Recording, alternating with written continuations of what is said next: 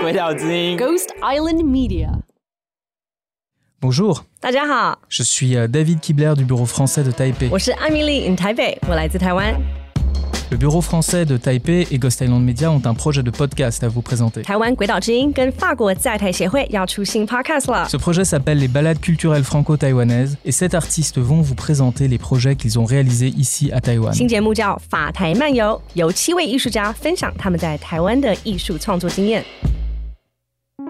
Des DJ, 电影 DJ、des artistes de réalité virtuelle, VR 创作、des metteurs en scène et des réalisateurs de cinéma.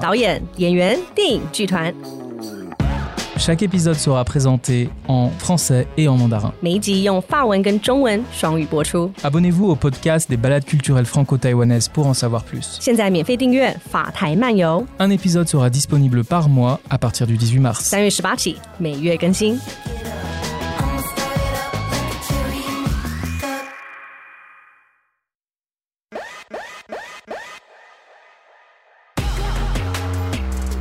当大量的移工有色跟你长得不大一样人的移民，会遇到什么事情？会遇到反对移民。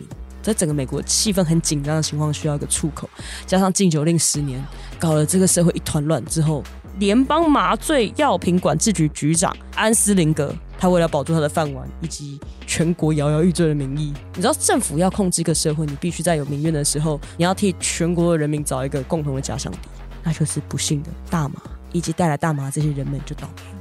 大麻被禁止的历史是政治角力下的结果。现在是下午四点十分，你现在收听的是鬼岛之音电台大麻烦不烦节目，我是金奇律师，我的专长是解决大家的大麻烦。好的，今天要干嘛呢？今天来干够？不是，我是要说历史故事。我本来要讲一个吴姐姐说历史故事的烂笑话，但是我觉得现在小峰应该是听不懂了，就算喽。OK，然后今天当然废话，你在听大麻烦不烦？所以你要听到的是当然大麻的历史。至于说为什么我聊大麻这么久，现在才要聊大麻历史呢？其实我也不知道哎、我真的都觉得说你们应该对历史没什么兴趣吧？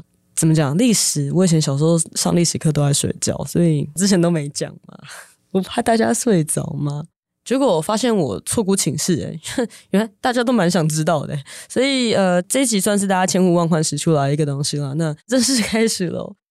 最早的时候，《神农本草经》有出现过，多时令人见鬼而狂走，久服通神明轻身。就是大麻呼太多呢，你会发掉，见鬼而狂走。你可能他这可能是 bad trip 啦，就是你想想看，你抽到爆炸，然后忽然开始 bad trip，就觉得。九福通神明轻身，就是有时候有些人会觉得抽完之后跟宇宙的连接啊，这是宇宙的讯息，这是《神农本草经》说的。那但是呢，《神农本草经》有一个问题，就是说它其实西元前的两千六七百年左右，不断的被增补到现在，所以这一段到底什么时候被加进去呢？嗯嗯，记得哦。反正 anyway，比较晚近的呢，就是在明朝的时候，《本草纲目》有记载，羊奶喝多会老塞。等一下，又错了。嗯，《本草纲目》呢里面说啊，大麻呢就是火麻，亦曰黄麻，处处种之。波麻收子有雌有雄，哎，很厉害哦。当时《本草纲目》就告诉你喽，大麻有分公母。他说啊，大颗如油麻，叶狭而长，状如益母草，就是叶子细长，枝七叶或九叶，五六月开细黄花成穗，随而结实，大如胡荽子。可取油剥其皮做麻，就是说它可以榨油啦，它的皮可以拿来当衣服啦，麻就是纤维嘛。但是他说细黄花成穗，我们就推测当时可能没有紫色的品种，当时的中国看到的是黄黄的，大概是这样吧，我猜。其实它那个大麻开花的时候，上面有一些黄色的毛毛的那些 trichome 的地方，它也是偏黄啦，我猜是这个意思啦。哦，然后呢，它梗白而有棱。清虚可为竹心，就是啊，你可以把籽拿去榨油，把梗拿来聊天当梗，没有啦，不好笑。梗可以拿来当竹心啦，因为很轻啊。所以大家知道，如果你买了一些垃圾，然后中间有个梗，你可以拿来干嘛？了？吼可以把皮剥了拿去织布，把那根大麻的成熟茎的中间呢拿去当竹心。你不觉得很棒吗？好了，这是《本草纲目》记载的。那其实其他的什么诗书啊、尔雅义啊，其实都有写。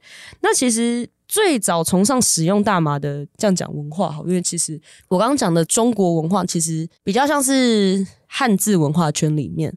那境外的最早人类使用崇尚使用大麻文化呢，其实是在西元前两千年到一千四百年，在印度阿达婆吠陀里面就有教你怎么吃。可想而知吧，为什么印度会发展佛学？以前有个新闻啊，是一个台大的教授，他真的是为了研究佛学的经典，然后他里面那一段在讲大麻如何使用的部分，他真的很想要研究那部分，所以他去上网买了大麻种子回来，然后寄到研究室，因为合理嘛，寄到研究室，就是他就被抓了。希望老师平安呢，老师很有趣哦。好啊，然后那个时候呢，在阿达婆吠陀经里面呢，就有提到说啊，帮帮是什么呢？它是把大麻的精液、大麻籽，然后胡椒。糖、牛奶，然后再加水，然后把它拿来，然后拿去喝，那是帮。但是如果你要 get high 呢，他就会要你用那个大麻烟、大麻的花冠，然后拿去干燥，把它卷一卷，拿来贴来吸了。它叫做甘蔗，没错，甘蔗这个词呢，西元前两千年到一千四百多年前就提过了，就是甘蔗。那这是有典籍的部分，那没有典籍的部分，我们来讲一些民间传说。好了，民间传说是什么呢？其实是在六世纪中叶的时候啊，印度的朝圣者他把大麻呢带到了伊朗。这家伙在六世纪中叶就他做国际贩运了，他当年是没有罪的，因为当年他就是个农产品，他是个神圣的植物嘛。那现在的话，不好意思哦，十年以上有期徒刑。好，好，好，好，他把这个大麻呢从印度带到了伊朗。然后在十四世纪啊，大麻烟的生产已经非常的稳定了，厉害了吧？中间经过没有多少几百年而已。他本来把这个大地的植物带到伊朗之后，就开始 那边变成一个稳定的供应的地方。那边有什么？那边有 hashish，中东一带的 hashish，它是用手去捏油膏状的。就是其实每个地方用大麻的方式其实都有些许的差异啦。那当时呢，在尼罗河三角洲一带啊，这样讲好了，产地就是尼罗河三角洲，就像金三角盛产。罂粟花是一样的道理啦。那尼罗河你就会想到什么呢？阿拉伯，阿拉伯商人喽。大麻呢又跟着骆驼跟阿拉伯商人呢一路到了哪里？到了非洲东岸，然后再传到中非以及南非。这个快乐的种子局是从我们的中亚西亚一路来到了非洲喽。牙买加那边为什么他们也是叫甘蔗？大麻的语言的来源，这个名词的来源有可能真的是这样子来的。所以呢，十六世纪在这个大航海时代，我们有无敌舰队西班牙把大麻，他们发现说，哦，哦，哦，哦，哦，这是什么好东西啊？就开始呢，把大麻这些好东西带到他的殖民地，开始种大麻喽。这样子，他就一路种种种种种，种到了十九世纪早期，种到了哪里了？加州，不要忘记了，加州的南边叫做墨西哥，而其实以前那边也是西班牙人，所以他们才会有 San Diego 啊。大麻农业其实，在加州兴盛了非常大的一段时期。有趣的事情是，到现在，全世界大麻的首都呢，就在加州，就在 LA。当时在美洲种大麻，其实不是为了要 get high，他们只是为了要种子以及大麻纤维，不大在意说大麻会让你嗨这件事情。那个时候，哎，就是大家要知道，我们现在穿的衣服大部分都是恐龙变成的。就是，可有恐龙会变成化石嘛？化石会变成石油嘛？石油就会拿出来提炼，提炼出来就会变成衣服嘛？就是我中间跳了比较多个步骤了。反正我们现在穿着死去的恐龙的尸体了。简单来讲的加工品了。十六到十九世纪早期这段期间，在美洲的大麻农业关注的地方是在它收取它的纤维跟加它的油。呃，人类使用大麻习惯虽然一直有被保留下来，但是当时它被大规模的栽种，就是规模化的农业的原因，不是因为要拿来抽。那时候比较喜欢种烟草，他们很劲他们就直接整坨啊，这样摇摇摇，然后噗这样子。大家有看过那个以前早期的美国职棒，看到那些球员，我小时候觉得他们像羊驼，不知道在摇什么，说我们在嚼烟草。我想说烟草可以咬，然后去把那个你知道香烟拆了，然后把烟丝倒到嘴巴里咬，就马上。扯远了，我拉回来。那试用大麻习惯到底是怎么样的传递出来呢？这其实是跟移民还有远途运输有关系。这个是从十九世纪晚期到二十世纪初，美国的大麻中心，它慢慢的从巴西一路移到加勒比海地区。感受到为什么吧？因为那个美洲终结奴隶制度之后啊，甘蔗园短缺的劳动力就开始从印度的打工仔开始补足嘛，那他们就开始过来了。所以对于美洲人，大麻对他们俩是一入进来的东西，所以使用大麻这件事情是一个外来的一个陌生的东西，是一个中下阶级的人，你根本不会去想说，哎，怎么会有人用这个东西？你懂我意思吗？他是这样子来的，他很有趣，他真的是就是跟着这些义工们来的。好啦，那接下来我要来讲一些悲伤的故事了。就是在这之前，大麻就是对全世界来讲，就说哦，它就是一个农产品啊，怎么了吗？拿来当烛芯啊？哎，大家有机会了，如果有机会的话，去看到大麻成熟茎的剖面，其实你会发现它是草本植物，它的组织比较松散一点，白色的，拿来当油灯或者是蜡烛的主芯，其实蛮合理的啦。虽然大麻的成熟茎在台湾的毒品条例里面没有被列为毒品，但是，但是我希望你们不要轻易尝试这件事情，因为它很有可能会有超过零点零零一 percent 的 THC，让你一样出事哦，各位同学。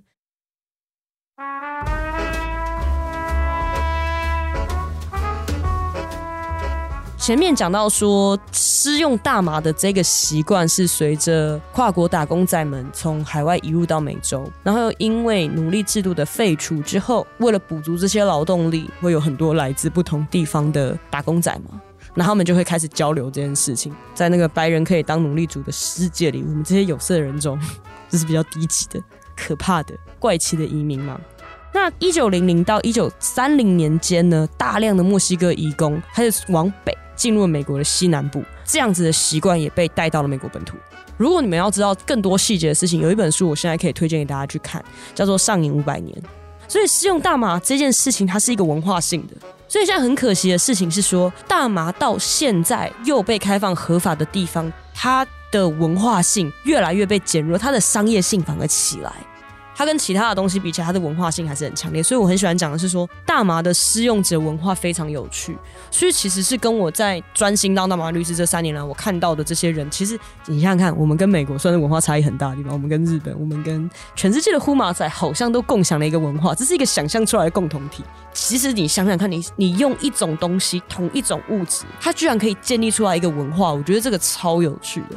它这个文化包含了音乐性，它包含了生活态度方面的。精神方面的大麻永远跟音乐脱不了关系，像饶舌也好，爵士也好，这个音乐的本身其实它反映的是一个很贴近社会现实的东西。大麻的符码不断出现在爵士乐里面，在嘻哈、饶舌出现之前，其实是爵士乐。比如说，大家有没有听过路易阿姆斯壮？一直到现在都是非常经典的爵士乐手，他登台前都在抽。路易阿姆斯壮是第一个，当时美国第一个因为抽大麻被逮捕的名人。他真的，他真的抽到爆炸。他就是演出前那边抽，他直接在舞台前面那边抽。他废话当然被抓了，他被抓了无数次。他因为他实在太有名了，他们不可能把他抓去吊死。把 Louis Armstrong 抓去吊死，大概就是你把 Michael Jordan 抓起来吊死一样道理。所以不行，就不行，就这样。你不要以为现在的饶舌把大麻哦什么 Snoop Dogg 他把大麻写进歌里面很帅。我告诉你，一九三零年大麻就在歌里面了，爵士音乐里面。你知道以前的白人是听古典乐的。他们觉得这是不入流的东西，你怎么会随便在那边那个那个音准不准，那拍子又掰咖，然后随随便便的在个酒馆里，那个像话吗？不能接受啊！那什么不入流的东西，我要反对它，所以怎么办呢？我把大麻禁掉吧。那拉回来讲，就是说，一九二零年，其实当时我刚刚讲一九零零到一九三零年的期间，很多移工从墨西哥移民从南部往往北走。就是涌进了加州嘛。那虽然我刚刚说十九世纪早期加州有种大麻，但是当时种大麻是为了要它的纤维，要它的油。那这个时候是随着施用大麻这件事情是随着人一起进来的，因为他们本来在墨西哥本来就抽啊，怎么样？就我就抽啊啊！为什么墨西哥抽？西班牙人呢？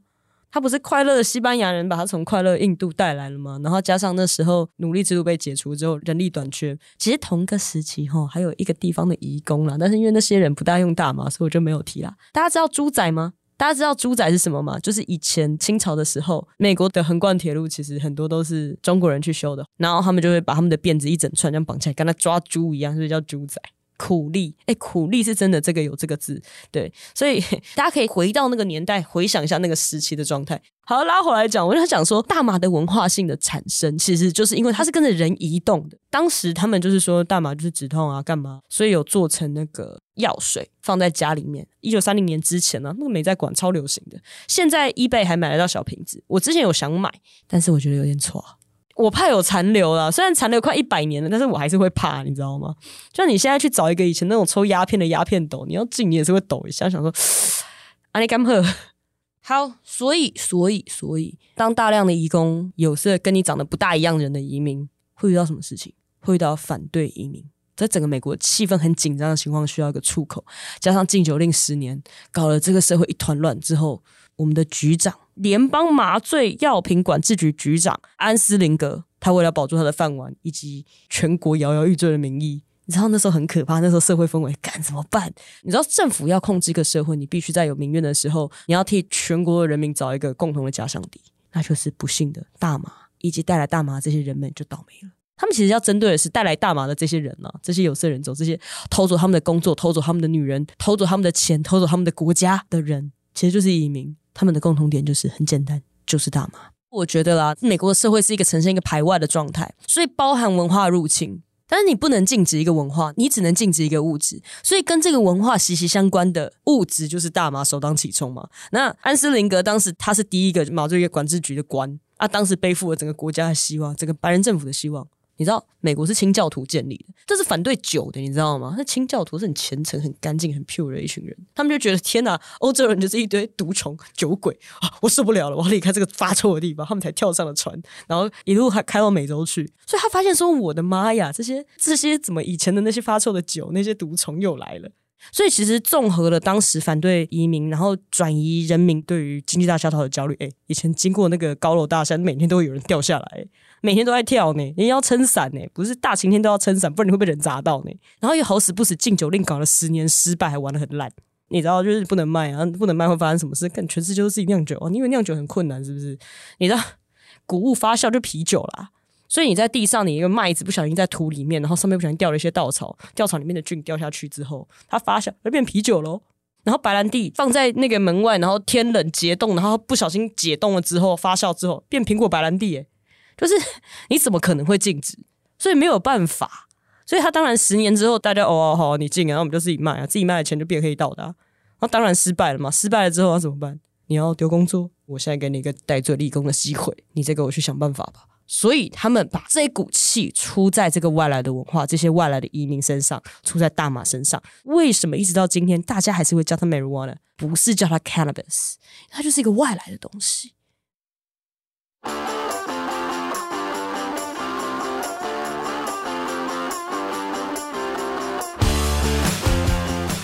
从二零一九年开播到现在，风雨飘摇中可以受到这么多创作者的肯定，我真的觉得很开心。那我表示鬼岛还有我们这样子一起推动的这个议题有被听到，有更多人关注，这才是最重要的重点呢。我们的泽泽募资还是在进行，一百块不嫌少，一千块不嫌多，这些斗内都是来支持我们把大麻烦不烦做好做满，所以大家拜托拜托，赶快上泽泽参考我们的方案，成为我们的干爹干妈哟。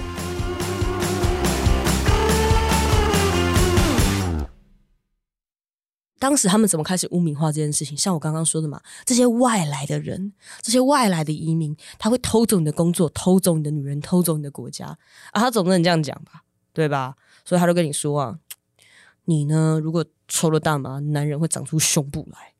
其实仔细想想，就我大概有想出来他的逻辑是什么，其实也没有不通，你知道吗？因为你抽完大麻会饿嘛，你饿了之后你就会狂吃嘛，狂吃是不是变肥？变肥之后你就奶就长出来啦。你现在看那些肥宅的奶，我不知道啦。我在想说，这会不会是原因啊？你也可以说麦当劳让男人长出巨乳啊，也说得通嘛，对吧？然后会说啊，大家沉醉在爵士乐这种堕落的音乐里面，白人女孩会去跟这些有色人种性交，他们觉得有色人种是一种动物，你知道吗？他们不是人，你知道吗？不要忘记一件事情，当时的南方他们刚放奴没有很久。对白人来讲，那些有色人种啊，他们他们不是人，他们是会说话的动物，只是这样而已，你知道吗？所以你要回到那个时候去理解，就像你看到一堆星星，然后忽然开始演奏了一些爵士乐，然后你想，哦，我的天哪，就是这个是很糟糕的一件事情。但是你如果要去想当时美国白人政府的角度或白人社会的角度，其实带有这样子的思想再去思考它，我不是说这件事正确的，我是说这是一个非常糟糕的事情。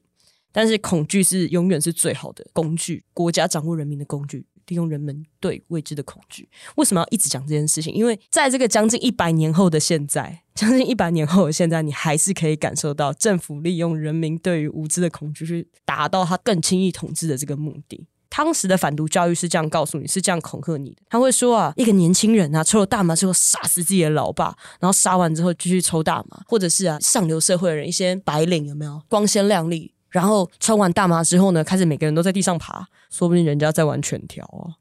哎，不要害羞嘛，犬条就犬条啊，对不对？但是就跟我刚刚说的，说不定他也是吃了麦当劳变巨乳一样的道理啊。那时候还说什么呢？他还会说，电影里面啊，在一个舞会里面，然后有人递给你一根卷筒然后你就。之后你马上哇，然后跳出了窗户外面。我觉得那是喝多了啦。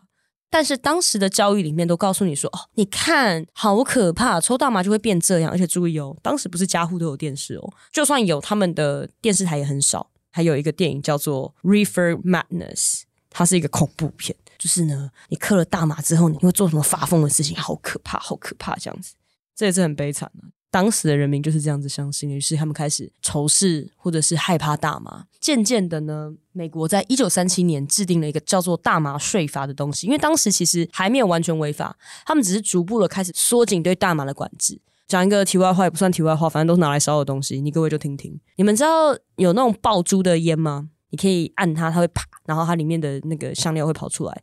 你可以抽原味的，然后抽到一半，然后再啪，然后就有新的不同的味道，就是一烟两享受。有的还有两颗珠，这个以后可能都买不到了。政府认为说这个是鼓励青少年吸烟，或鼓励非吸烟人口吸烟。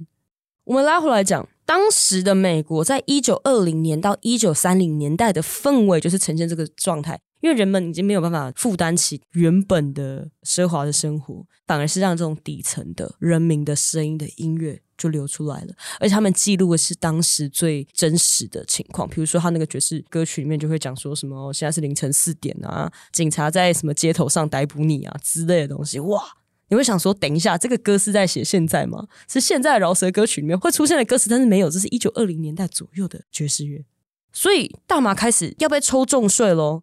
其实，全世界大麻开始非法、开始被限制管制，其实最早可以推到一九二五年，有个叫做《国际鸦片公约》，管会嗨的东西嘛。在一九二五年，不顾印度反对，开始限制大麻的出口。那印度在这之前就有抗议，说什么：“哎，你们怎么可以把进口税提到这么高？这是关税的壁垒。”当时还是国际联盟，还不是联合国。这就是全世界大麻非法化的开始。正式奠定大麻真的是一个超级违法、超级违法、超级违法的东西呢？其实是要一直到一九六一年版本的单一麻醉药品公约列入的第一级管制药品，那就真的把大麻变得超级违法。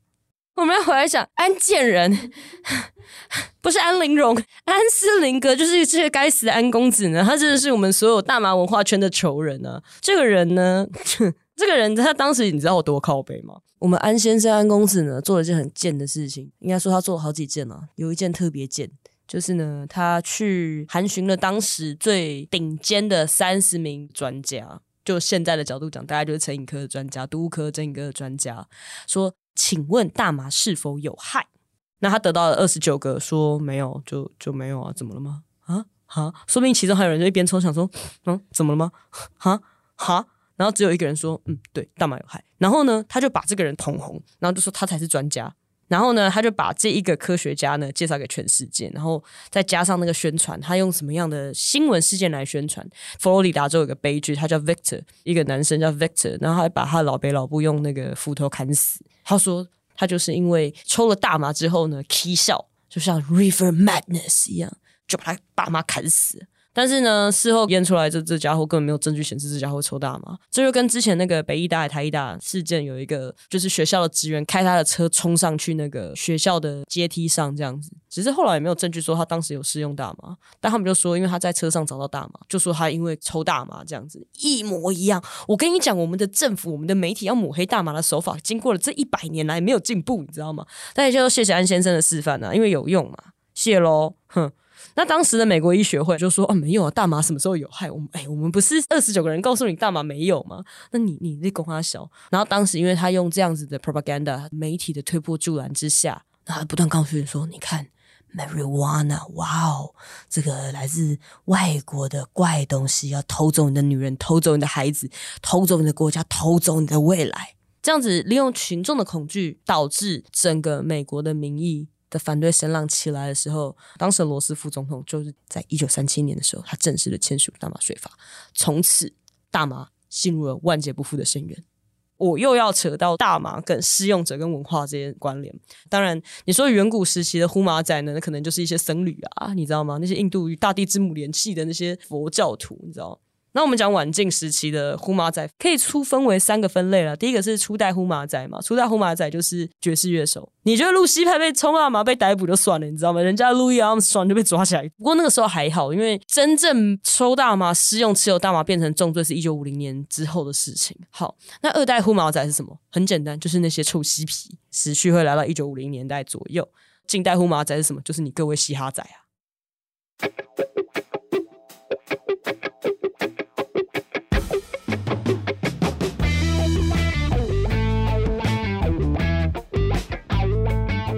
我们来讲大概比较接近二代呼麻仔的时候发生的事情，在臭西皮出现之前发生了什么事呢？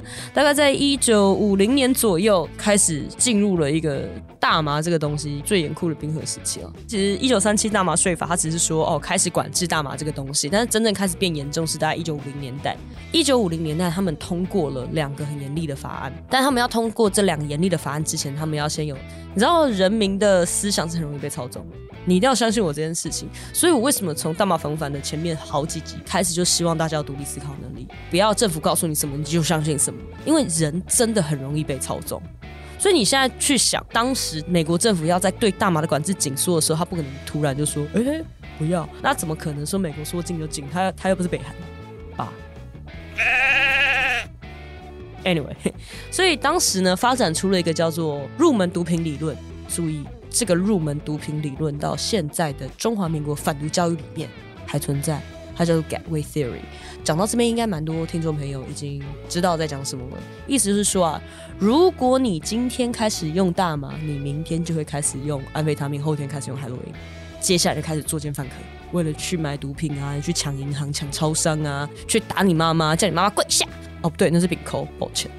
拉回来，好。但是大家可能会好奇说，等一下为什么一九五零年突然又 大家又要针对大麻？前面先反映明经济大萧条，OK OK OK，fine，可以了吧？可以吧？可以吧？够了吧？大麻这个黑锅被够了吧？没有，没有尊重，show no respect，why？一九五零年的时候，国际上美国当时社会有个大事，或者是全球有个大事，美苏冷战。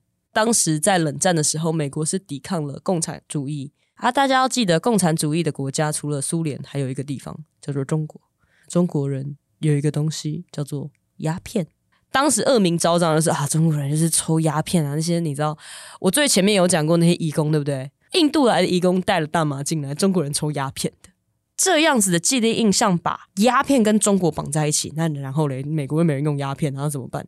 所以他只好在想说，把什么东西跟鸦片可以绑在一起。呃，大马喽，不用你用谁啊？对不对？所以当时啊，就是安斯林格他不断的主张这个共产主义的中国，他利用海洛因还有鸦片类药物来去颠覆自由的国家，所以当时才出现了 Gateway Theory，才出现了入门毒品理论。他把它绑在一起，把大麻跟海洛因就突然连接在一起。他反对大麻就是反对海洛因，反对海洛因就是反对共产主义，或者是你反过来讲，他反对共产主义就是反对海洛因，就是反对大麻。他把他整件事情把它全部绑在一起，或或做成撒尿牛丸的时候。你就觉得这事情很尴尬，就喂，很奇怪。他本来是说哦，marijuana 是那个老莫带来的怪东西，那现在要变成共产主义的代言人，那是说笑吗？所以当时呢，我们的安斯林格说，既然说这个共产主义的中国要利用这些鸦片类药物来颠覆自由国家。当时的中国很穷，所以有一说他们是中国是靠卖毒品来支撑他们的外汇收入，因为当时超穷的，当时真的穷到爆炸。你知道我们以前小时候的，你听阿妈说以前中国人吃树皮，要吃香蕉皮的那个那种 propaganda 是怎么来的？所以当时真的很穷啦，没有办法，所以他们只好卖毒品了。上下引号自由社会的的宣传就是这样告诉你的。所以当时安斯林格就是在联合国前面不断的这样子主张。他甚至他主张说，共产主义的中国是全世界的毒品来源，没有证据。反正我说你有就有，美国爸爸说你有就有，美国爸爸说你家有石油，明天他就来敲门喽。Hello。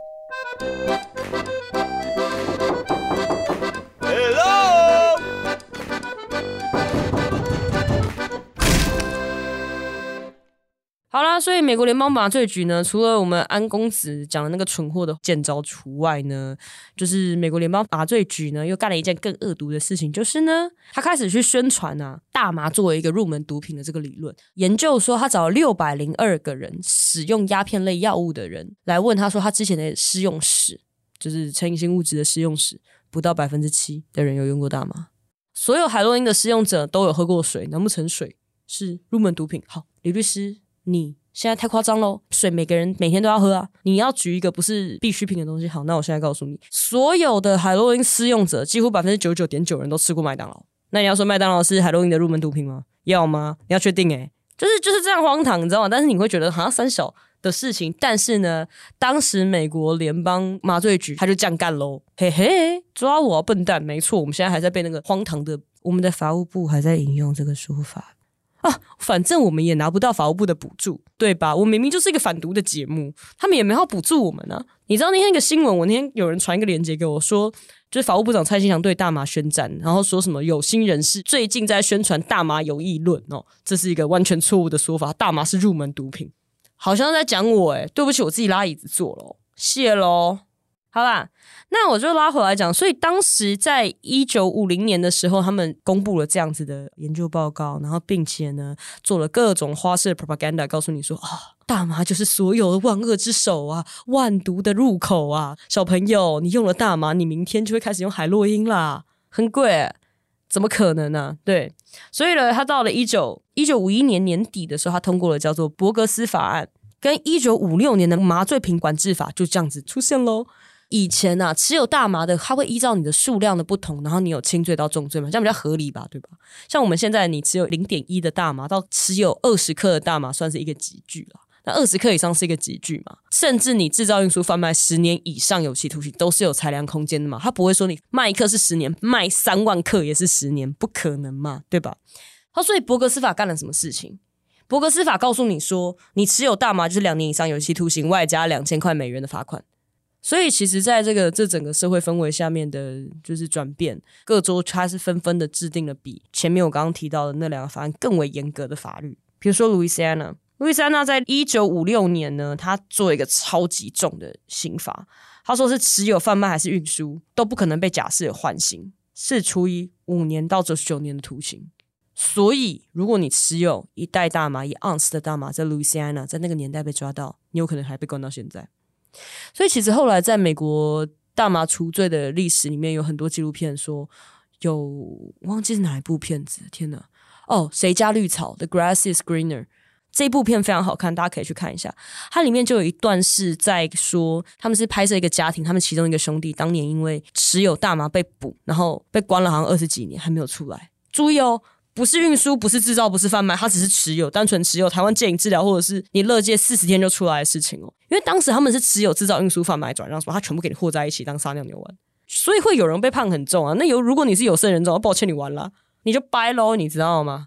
啊，所以那个时候真的是超靠背的，就是这个就是冷战时期的时候导致了大麻又背了一次锅的人的人。哎，我真的觉得呼麻仔很容易就是被针对，就是大麻本身容易被针对，呼麻仔本身也会容易被针对，因为真的就是就很好欺负啊！真的到底不欺负你要欺负谁？所以被压迫人民赶快站起来好吗？诶，好了，那我们要来到了就是臭嬉皮的年代，我刚刚已经说了，那个时候什么伍兹塔克音乐节啊。有没有？像有时候你会遇到一些长辈们知道大麻的时候，忽然会很兴奋，然后跟你讲些有人没有事情，就觉得说哦，他那个年代可能经历的就是这个东西。像比如说绿党的一个大前辈，那时候他们说一九九五年刚创党没多久，他们就想要搞大麻合法化，因为他们就是当年就是经历那个一九六零反战运动臭嬉皮的年代，你知道吗？那那时候在干嘛嘞？因为那时候实在是大麻就是 love and peace，这个时候才出现的，在越战时期的时候出现的，所以。大麻使用者的文化是会跟历史、跟音乐，它不断的演进、不断的长大。你要讲大麻与爱与和平，大麻强调与土地的平衡、与地球的平衡，那可能是又更早，它从印度传过来的时候。所以，它强调与人与自然之间的平衡。那这样子的概念又带到了当时的反战的嬉皮。当然说那时候又讲到身心灵，也要讲到这些东西，所以其实非常有趣。那我要讲一件事情，就是呢，如果人人都抽了大麻，都觉得爱与和平，都觉得很 peace，都觉得我们要放下一切的时候，谁要打仗？安非他命呢？是二战的时候给德国士兵吃的。你吃的时候就觉得，哎呀呀呀呀，打爆你！对，但是你抽完大麻，你不会嚓嚓嚓嚓，你只会在壕沟里面就说 我不要，好吵，呃呃呃，我可不可以不要出去？这样的士兵没有办法打仗的。再讲，美国强调言论自由，我不能逮捕有特定主张的人，可是我可以逮捕什么？我可以逮捕抽大麻的人。美国政府就大肆以说，我现在要抓大麻这个违禁品为由，我是大肆的去抄这些反战的场子，那些抗议群众，那些学生，那些 hippies 的营地，他们的那个车车，快乐车车。所以嘞，当时还更熊的就是。他们还去加州，就是 San Diego 跟墨西哥的边境，疯狂的扫荡大麻偷渡客了。他就说，墨西哥就是你们这些反战者啊，大麻提供者的国度啊。他表面上是说我要抓乌马仔，我要抓这些大麻，事实上他是在抓反战的人，反对美国政府人，反对越战的人。太多的美国年轻人被送到了一个国外的战场上，不知为何而战，然后就死了。真的，其实是一个美国那一个年代的人的集体的创痛。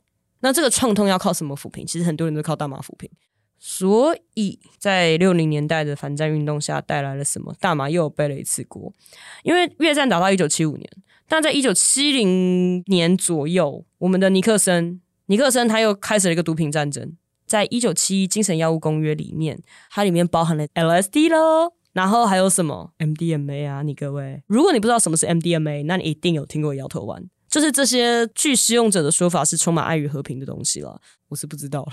那在一九六一的单一麻醉药品公约里面呢，就很惨啊。那那时候在公约附表四里面先把大麻列进去了，当时还加强了对原物料的控制，比如说罂粟花、古棵树跟大麻植株。最有趣的是，一九七一年的时候，他是直接写说 THC，THC 直接被列为一级的毒品，认为说它没有什么疗效，而且它需要受到最严重的控制。那一九八八年呢，有一个联合国禁止非法贩运麻醉药品跟精神药物公约里面呢，敦促了这些签署国对生产及贩运毒品，包含种植罂粟、大麻跟古柯进行惩罚。他是会去审查你签署国的国内立法，但是注意哦，一九八八年我们早就不是联合国成员喽，fuck it。可是很可惜的就是呢，我国的立法在这之前都已经管理走 C 后后啊，我等一下再来讲。好，过去的这好几十年里面，美国已经花了超过二十五亿美元在执行这些禁毒法，所以他不只是去在他国家这样做，他是全世界拉饼。为什么要提这件事情？这就会提到我有一个阴谋论：为什么大麻变成台湾的违法毒品？这个阴谋论。就要从这边开始说起。我刚刚说了，大麻在美国被严格管制的时候是一九五零年代。一九五零年代是冷战的时候，是台湾接受非常多美国援助的时候了。好，为什么要讲嘞？来喽，想知道中华民国法律以前把麻烟列为受管制的毒品是什么时候吗？大家要不要猜猜看？一九四八年，禁烟禁毒治罪条例，它就要把麻烟列进去了。然后呢，在一九五五年，它是正式列入了毒品危害防治条例的前身，叫做戡乱时期肃清烟毒条例。这就是我们在仰赖最仰赖美元的时候啊。其实这个时候很有趣，就是如果你去回去听我们第三十五集，那时候的立法理由是说防止共匪毒化，有没有觉得很耳熟？这个时间点有没有觉得很刚好？刚好跟美国伯格斯法案同个时期，而且他们的想法一模一样。都是在防止中国的共产主义扩张。当时我们又是一个急需美元的年代，美国这个二十五亿美元花在哪里？这是明面上的数字。你说美国当时有没有挟持了当时的美元？跟我们当时的立法者说，或者我们的政府说，你现在把这条狗列进去，有没有可能？我是一个常常会出现阴谋论的人啊，就是关于这种事情，我觉得一定有了。那持相同见解的呢，有中兴大学法律系的王鹏飞。他的论文里面也有提到相同的见解。如果你把当时的立法背景、立法理由跟当时的国际政治的背景，你拿出来看的时候，你摊开来看的时候，你会发现一些你觉得是巧合吗？我不这么觉得。所以大麻违法历史，其实你说全球化吗？有，是人类移动的足迹的历史、文化传递的历史。大麻被禁止的历史是国际政治角力下的结果。这个非常有趣。所以为什么我要讲这一集？除了上历史课之外，我觉得大家要去想。我们在全球化之下，我们到底被影响的是什么？我不喜欢“次文化”这个词，我觉得大麻现在蛮主流的。所以你知道，我常常都在开玩笑说，四月就是你各位护妈仔们的过年呢，大麻共同文化圈里面的过年。为什么讲四月是护妈仔们的过年？因为四二零嘛，那四月二十号变成大麻日，那这个又是一个有趣的小故事。这就是大概在一九七零年，就是一些臭嬉皮、臭嬉皮的晚期了啦，一堆学生嘛。那因为美国人下课比较早，美国大概三点多就下课，然后他们就约定说四点二十分要到学校后面的草丛里面抽大麻，小树林里面抽大麻，所以他们就是 Code for Twenty，对，所以他就是行动代号四二零啦，很可爱。我刚刚讲过了，呼马仔跟音乐息息相关，行动代号四二零慢慢的被写到歌里面，然后他就传唱出去了。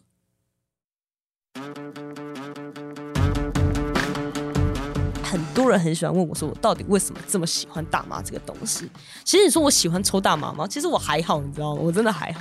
可它的文化真的太有趣了。如果你回去想，它怎么样开始，人类开始知道这个东西，你知道你没有办法抵挡人类追求快乐的天性。那它怎么样演变出来了一个音乐，一个文化？他们抽是因为人类的移动。哎，那现在来讲，大麻的栽种到现在的社会，它已经变成一个经济活动。就是其实我们在美国的时候，我们常会跟那边产业界的人聊，很多人都是以前做金融的，他们其实不在乎这个文化，那导致很多那种 O G 的那种 Stoner，他们很忧心这个现象，他们觉得说，那大麻的文化是不是会被消灭呢？其实我也不知道。那我希望听到这期节目的你，或许你可以多了解点这些文化，或许负责把故事说出去。好了，今天的节目大家就到这边，希望你们喜欢。那我们下次见喽，拜拜。以上节目为主持人个人经验分享，非轨道立场，亦非针对特定案件提供法律咨询服务。大麻烦不烦？由李金奇律师主持，轨道之音凯西制作，Dino 剪接混音，在 Future World 录音。大麻虽有神奇疗效，但过度使用还是会让你脑袋坏掉。